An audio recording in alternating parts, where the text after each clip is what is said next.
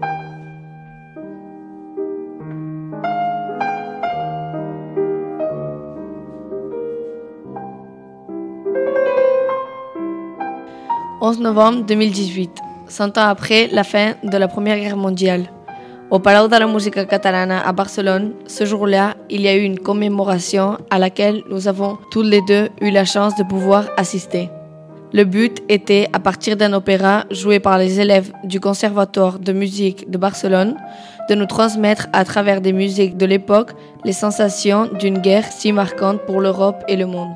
Le concert était entrecoupé d'un film dans lequel certaines personnes de différentes origines, modes de vie et opinions répondaient à certaines questions sur la définition de bonheur. Nous avons rencontré Cyril Picmal, le consul général de la France à Barcelone, et Wolfgang Dold, l'ambassadeur de l'Allemagne en Espagne. Le témoignage de ces hommes était très important pour nous car il nous offre un point de vue diplomatique sur la guerre et sur l'actualité de leur pays. Nous leur avons demandé si la France et l'Allemagne avaient des relations diplomatiques différentes par rapport aux autres pays. Il y a toujours une relation spéciale avec euh, les collègues français dans toute ma, ma vie, euh, dans toute ma carrière diplomatique. Euh, l'amitié avec les, les, les, collègues français a toujours été une chose spéciale et on a toujours travaillé ensemble et amicalement. Et c'est vrai que l'amitié franco-allemande, elle est fondamentale pour construire l'Europe, pour être un moteur, pour avancer, pour impulser. Mais ensuite, dans l'Union européenne, nous sommes, euh, nous serons bientôt 27 États membres.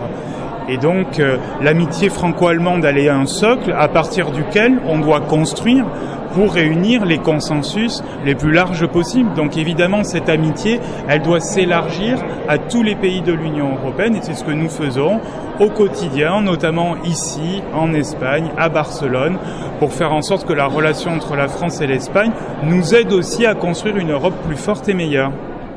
Nous avons voulu savoir s'il y avait d'autres actions où la France et l'Allemagne célèbrent leur amitié.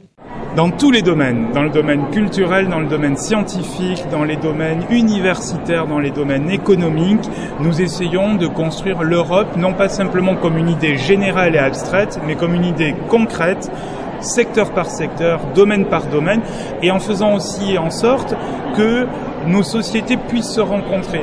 L'Europe et, et l'amitié franco-allemande, on ne la construit pas uniquement entre des gouvernements, on l'a construit en faisant en sorte que nos citoyens puissent se rencontrer, puissent monter des projets ensemble, puissent circuler, puissent partager. Voilà, ça c'est le sens de notre action.